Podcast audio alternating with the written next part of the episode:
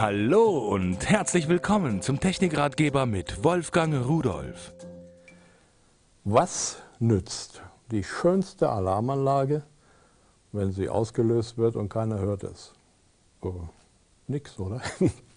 Das heißt also, zu jeder Alarmanlage gehört auch eine vernünftig laute Sirene.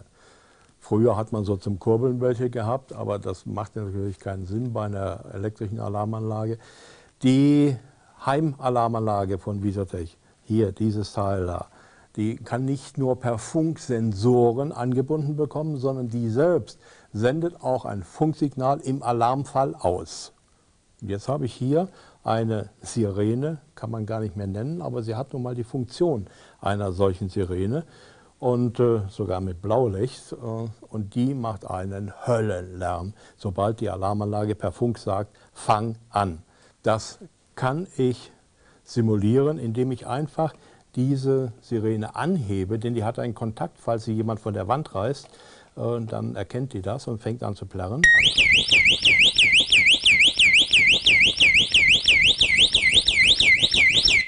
Hilft gar nichts, ich muss den Stecker rausziehen. Äh, könnte man natürlich sagen, das ist ja ein tolles Ding. Wenn jetzt das Ding auslöst, und dann kommt der Dieb und sagt, schneiden wir einfach das Anschlusskabel durch und da ist er ruhig.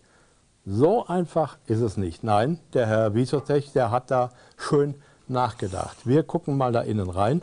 Ich muss ihn mal aufschrauben. So. Und jetzt können wir die auch aufmachen. Also und warum die eben losgegangen ist, das kann ich Ihnen auch gerade zeigen, wo wir gerade dabei sind. Hier, dieser, dieser Hebel bedient einen Kontakt, das hören Sie wahrscheinlich auch. Und damit wird äh, die Alarmanlage ausgelöst. Also sobald man sie von der Wand nimmt, fängt sie an. Jetzt kommt wieder hier der Öffnungstrick. Und äh, was ich hier im Studio nicht gemacht habe, weil das geht schon an Körperverletzung, hier unten ist ein Akku eingebaut. Sehen Sie da? Der hält etwa 20 äh, Stunden lang die Alarmanlage im Betrieb, falls der Strom ausgeschaltet wird. Und kann sogar, wenn er angeschlossen ist, was im Normalfall ja so ist, den Krach machen.